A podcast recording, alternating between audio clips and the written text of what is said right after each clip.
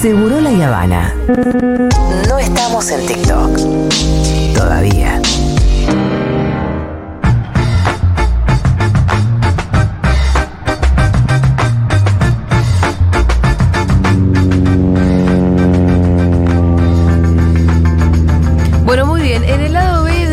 Sensaciones es- es- va a ser interrumpido e interferido por eh, el lado A de un mundo de sensaciones, porque estamos en comunicación con Juan Manuel Carr y con Matu Rosu presente también en el estudio. Matu, con tu permiso, Sí. vamos a saludar a Juan Manuel Carr. ¿Qué haces, atorrante? ¿Cómo andamos? Ahí un saludo. ¿Qué hace Juanma? Bueno, eh, nos comunicamos con Juan Manuel porque se repicó en Perú y que Juanma nos explique Sí. qué quiere decir que se repicó en Perú. ¿Qué está pasando? A ver, el presidente Pedro Castillo va a ser vacado ahora mismo, en estos momentos. Dejará de ser presidente en instantes Pedro Castillo en el Congreso. Ya están los votos para que suceda. Él intentó una maniobra de última acción em, para no perder la presidencia que en Perú califican y caracterizan como un golpe de Estado, un autogolpe de Estado. Eh, ¿Por qué? Porque había anunciado la disolución del Congreso hace dos horas atrás, anunció la disolución eh, del Congreso y la convocatoria a elecciones para el Congreso, eh, algo que obviamente cuando se hace un anuncio así de esas dimensiones, vos tenés que ver los apoyos que tenés o que lográs. En ese mismo momento, todos y cada uno de los ministros de Pedro Castillo se empezaron a bajar del gobierno, del todavía gobierno de Pedro Castillo.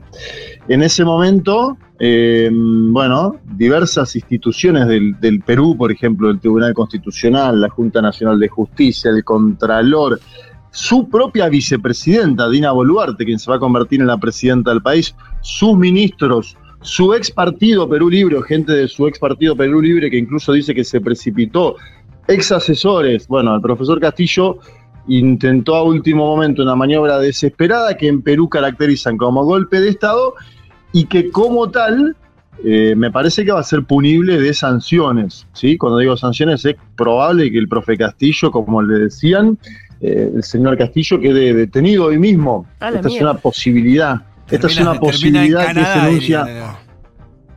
¿Cómo? Termina en Canadá, dirían en el barrio. ¿no?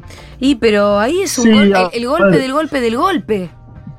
El presidente es Castillo Bueno, claro, al final. Ca- Castillo para denunciar un golpe de Estado lo que hizo es eh, anunciar el cese de funciones del Congreso que tiene un antecedente en Perú bastante eh, complicado para la historia democrática de Perú porque es lo que hizo Alberto Fujimori, ¿sí? Hay una diferencia. Alberto Fujimori lo hizo con cierto apoyo popular, pongo comillas, pero había un segmento de la población que lo apoyaba. La aceptación de Castillo es baja, eh, y lo otro que hay que destacar es que los ministros eh, de Fujimori avalaron esto que sucedió con Fujimori. Con Castillo no hay al momento nadie de la superestructura política, de los ministros, nadie, cuando digo nadie es nadie, que lo esté avalando. Él llamó en su intervención pública a los campesinos a defenderlo, pero por el momento no aparenta a estar sucediendo nada de eso. ¿sí? Además habló de un toque de queda a nivel nacional, eh, y él anunció la disolución de un Congreso que está funcionando en este mismo momento y que lo está destituyendo en este momento. Podemos dar la noticia de que el Congreso va a destituir a Pedro Castillo, que va a dejar de ser presidente de Perú, que va a asumir Dina Boluarte y que Dina Boluarte va a intentar eh, coordinar con este Congreso, que también es el otro tema que hay que decirlo, ¿no? porque acá estamos contando lo que hizo Pedro Castillo hoy, que creo que es eh, altamente condenable en muchos aspectos, me parece que también hay que decir que el Congreso peruano en general es un factor de eh, inestabilidad desde hace mucho tiempo, ¿no? Es Claro. un- es un Congreso con el que difícilmente se pueda tener un gobierno estable, ¿no? Eh, y- y esto, por eso siempre traemos el tema de cómo se parece Perú eh, a, ser una especie de semiparlamentarismo, donde el, el presidente tiene que ir al Congreso cada vez que quiere nominar ministros, a pasar esa instancia. Bueno, es algo muy, muy problemático. Algunos piden, como Verónica Mendoza, Verónica Mendoza, líder de izquierda peruana, que en su momento apoyó a Castillo, que luego se diferenció, pide que esto eh, lleve a, un pensamiento de avanzar hacia una constituyente en Perú que cambie un poco este destino institucional donde siempre los presidentes o terminan vacados, o terminan presos, o terminan muertos. Demuestra Claro. la historia de Perú de los últimos 30 años y es medio trágico, Julita. Es un desastre y tiene que ver con un diseño institucional imposible. Seguro, un diseño institucional muy complejo, muy complicado, donde el Parlamento tiene una cuota de poder impresionante. eh, pero fijémonos, los- la- lo- la- cada presidente que fue votado en, en los últimos años no terminó su mandato en el Perú, porque le pasó a Pedro Pablo Kuczynski, le está pasando ahora al profesor Castillo en el medio, eh, pasan sucesores de sucesores, porque también, ¿qué, qué pasa? Como el mecanismo institucional es tan eh, debilitante para los jefes de Estado, en- en un- llega un momento donde Dina Boluarte va a tener que negociar ahora si es la primera presidenta de Perú, que esta también va a ser una noticia, si Dina Boluarte asume el cargo como parece va a ser la primera presidenta en la historia de Perú, llegando en una situación no prevista, ¿no? Pero lo va a hacer. Eh, aún así, digo, Dina Boluarte va a tener que nominar a sus propios ministros, va a tener que eh, avanzar en eso. Bueno, estoy viendo la última noticia, Julia. 101 votos a favor, el Congreso peruano acaba de destituir a Pedro Castillo, que deja de ser el presidente de Perú y En este obviamente a partir de esta noticia, de este, de este breaking news, va a asumir el cargo Dina Boluarte, Bien. la hasta hoy vicepresidenta, primera presidenta mujer de la historia de Perú, que como digo, Ahora, va a tener que sortear también Sí. un, eh, un congreso muy complejo, ¿no? ¿Por Donde qué la dejarían a ella gobernar? Bueno, Dina Boluarte en su momento nosotros comentamos algo en un mundo de sensaciones. Dina Boluarte tiene más conexiones con lo que si querés es el centro político peruano, ¿sí? Con una parte del establishment. Esto lo digo anunciando que vamos a tratar el tema obviamente con, con- mayor extensión durante los próximos días, pero es un personaje que en general cae mejor a un segmento del establishment, de la limeña, que el señor eh, Castillo, ¿no? Eh, la verdad, cuando yo escuché el anuncio de Castillo, dije, bueno, para anunciar algo de estas dimensiones, tiene que tener algo atrás. Y no tenía nada atrás el profesor Castillo. No tenía a un ministro, no tenía las Fuerzas Armadas, no tenía la Policía Nacional, no tenía su propia vicepresidenta, no tenía al Tribunal Constitucional, a la Junta Nacional de Justicia, al Contralor, no tenía su ex partido, no tenía nadie. Eh, es una decisión extrema. Se especula, mira, los medios dicen que él pediría asilo en la Embajada de México en Perú. Eso ya le abre un problema en caso de que suceda eso a Andrés Manuel López Obrador. No lo sé, esto lo dicen algunos medios peruanos en este momento, y que si no sería detenido este mismo día. Bueno, mirá, eh, era un poco una crónica de un final eh, anunciado, el de Castillo, eh, anticipado. No, no- la verdad que no tan trágico como que termine preso y con semejante escándalo. Ojalá que esto, vos decís, Juanma, que puede desatar violencia en las calles de Perú o, la verdad que va a pasar sin pena ni gloria. ¿Cómo es? La verdad que hay que ver, eso depende. En su momento Castillo, cuando gana la elección presidencial contra Keiko Fujimori, que fue una elección muy compleja, muy pareja, tuvo un apoyo popular grande en las calles, acordate, tuvo un apoyo popular de un segmento de los campesinos. Después lo otro que hay que decir, como bien contamos siempre, que el, el- único título del gobierno de Castillo era sobrevivió, no es que había, no es que habían existido grandes medidas eh, a favor de los sectores populares, entonces, eh, la verdad que no sé, dependerá de si algún segmento de la población eh, va hacia las calles a defender a Castillo no. Yo te digo, por lo que es la superestructura, me parece muy difícil. La fiscalía en este momento está planteando la denuncia constitucional contra el presidente, el expresidente hoy, eh, Castillo. Me da la sensación que es difícil. Aún así, también hay, Julia, y esto está bueno decirlo, cuando uno lee las encuestas de valoración en el Perú, la desaprobación del Congreso también es alta, ¿sí? Sí, La desaprobación del Congreso también es alta. claro, eh, lo que pasa es que es más así que- diluido porque es un colectivo de gente.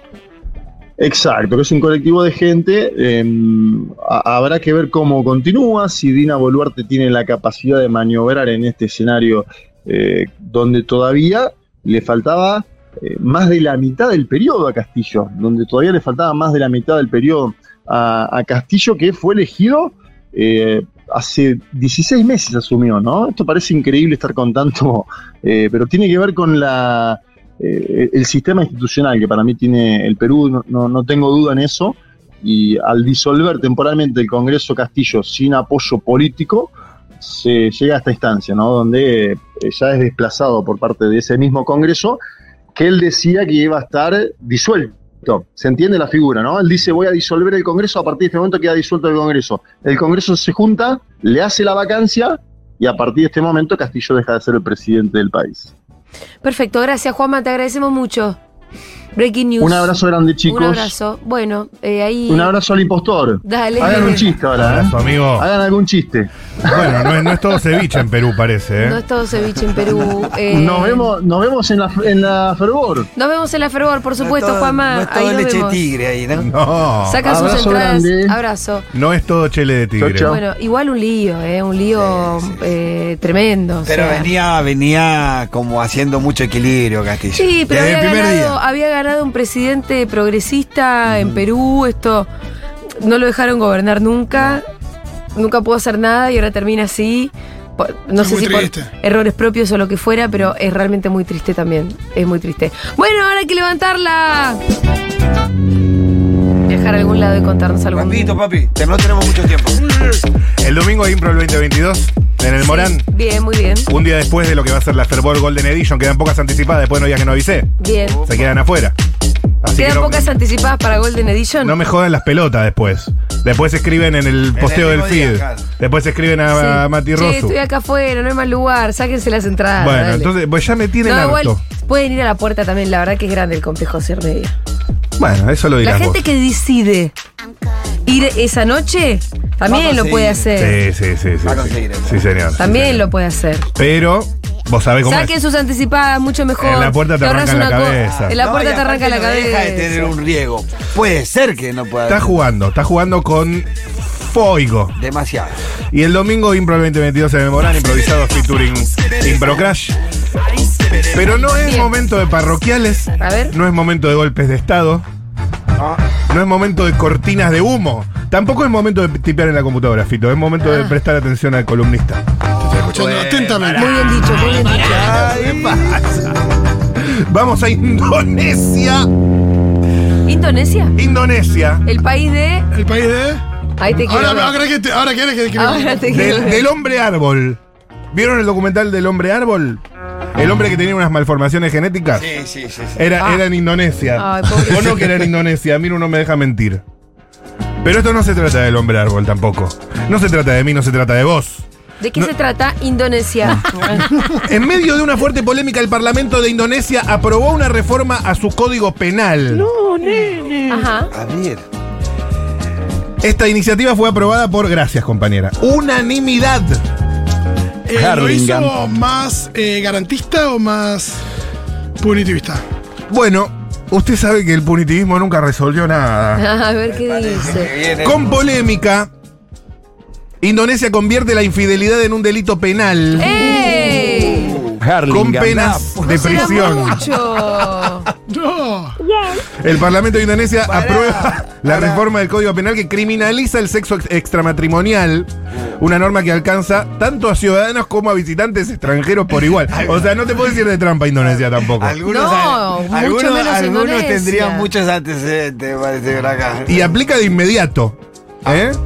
Se ha fijado un máximo de tres años para la transición del marco, ¿no? Porque siempre hay que. Sí. ¿Cuánto, cuánto? ¿Tres años? Hasta que se Para, hacer- ajusten. para mandarte Sí, todas las serio, qué cagadas. locura. Que Sí, sea- señor. Es una locura igual, es un retroceso fenomenal. El nuevo es como código- retroceder 200 años. El nuevo código incluye varios ¿Es artículos para mujeres revisados y varones o solo mujeres? Porque tampoco me extrañaría. que convierten el sexo fuera del matrimonio en delito punible con un año de cárcel, a partir de un año de cárcel, y la cohabitación con otra persona fuera del vínculo legal con seis meses de prisión. O sea, si vivís con otra persona. Ah, si estás concubinato no sí, puedes. esto es personas, ¿eh? O sea, es unisex. No es que es un agravante ser mujer como pasa en. Es que sería lo más normal. Exactamente, exactamente. Y hay agravantes, pues si te denuncia un cónyuge, padre e hijo o hijo de la persona acusada, o sea, si eh, más de un año preso. Wow. Qué cosa, ¿eh? La portavoz del equipo del Ministerio de Justicia y Derechos Humanos defendió, Me que es derechos humanos. sí, defendió las enmiendas y aseguró que estas nuevas reglas protegen la institución del matrimonio. Bien. Y, Que sí, enfocan a Julia. y además fue por unanimidad que se aprobó. Eso es muy fuerte. ¿Qué clase de congreso tienen ahí? Rarísimo. Rarísimo el Congreso indonés. Igual, Tremendo. Igual que arroje la primera piedra, ¿no? Pero por ¿qué eso. es Ah, eso? Eso te- para mí tiene todos el culo sucio. Por eso nadie quiso ni, ni plantear una discusión, ¿entendés? Puede ser que sea. "Ey, pase no, rápido". Defendamos el derecho a ser infieles. Ahí, la Germu la iba a claro, mirar. empezaba, Ah, a ver, pasame que te reviso los eso, chats. claro, es por ¿Quién eso. pudo argumentar en contra? Claro. Claro. Che, una más cortita, que ya son las cuatro. Perfecto. Perfecto. Me queda para la semana que viene 20 segundos. Un montón de Ahora cosas. te va quedando cada vez menos. El insólito hecho ocurrió en el hospital de Alemania. Vamos a Alemania. La, la tierra eh, superior, Sí. ¿verdad? La tierra Sí, teutona. La raza superior. La raza, la de Angela Merkel. El conjunto germano. Viste que en el mundial es el conjunto Sí, nipón, el conjunto germano, Germán. el conjunto No, me gusta, a mí me gusta Los arios, Teutón. los arios. Teutón. Teutón es buenísimo, porque pensás en, en el Age of Empires, no sé Ah, qué pensás. Teutón, sí. Eh, esto ocurrió en un hospital. Es insólito. Me imagino. La mujer quedó detenida y fue acusada. El episodio tuvo lugar en la ciudad de Menajem, Peto, Sí. ubicada en los ríos Rin y Néctar, al suroeste de Alemania. La señora estaba internada en el hospital, pero terminó detenida por intento de homicidio. ¿Qué pasó?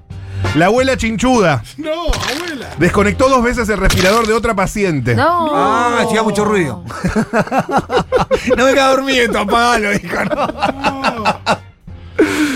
Ay, desconectó el respirador de su compañera de cuarto porque no, repor- no soportaba el ruido. Era eso nomás. Una mujer de 72 años fue arrestada. Y sí, señora. Era vital el aparato ese. Insoportable, roncaba, ¿viste? La El otra. Pix.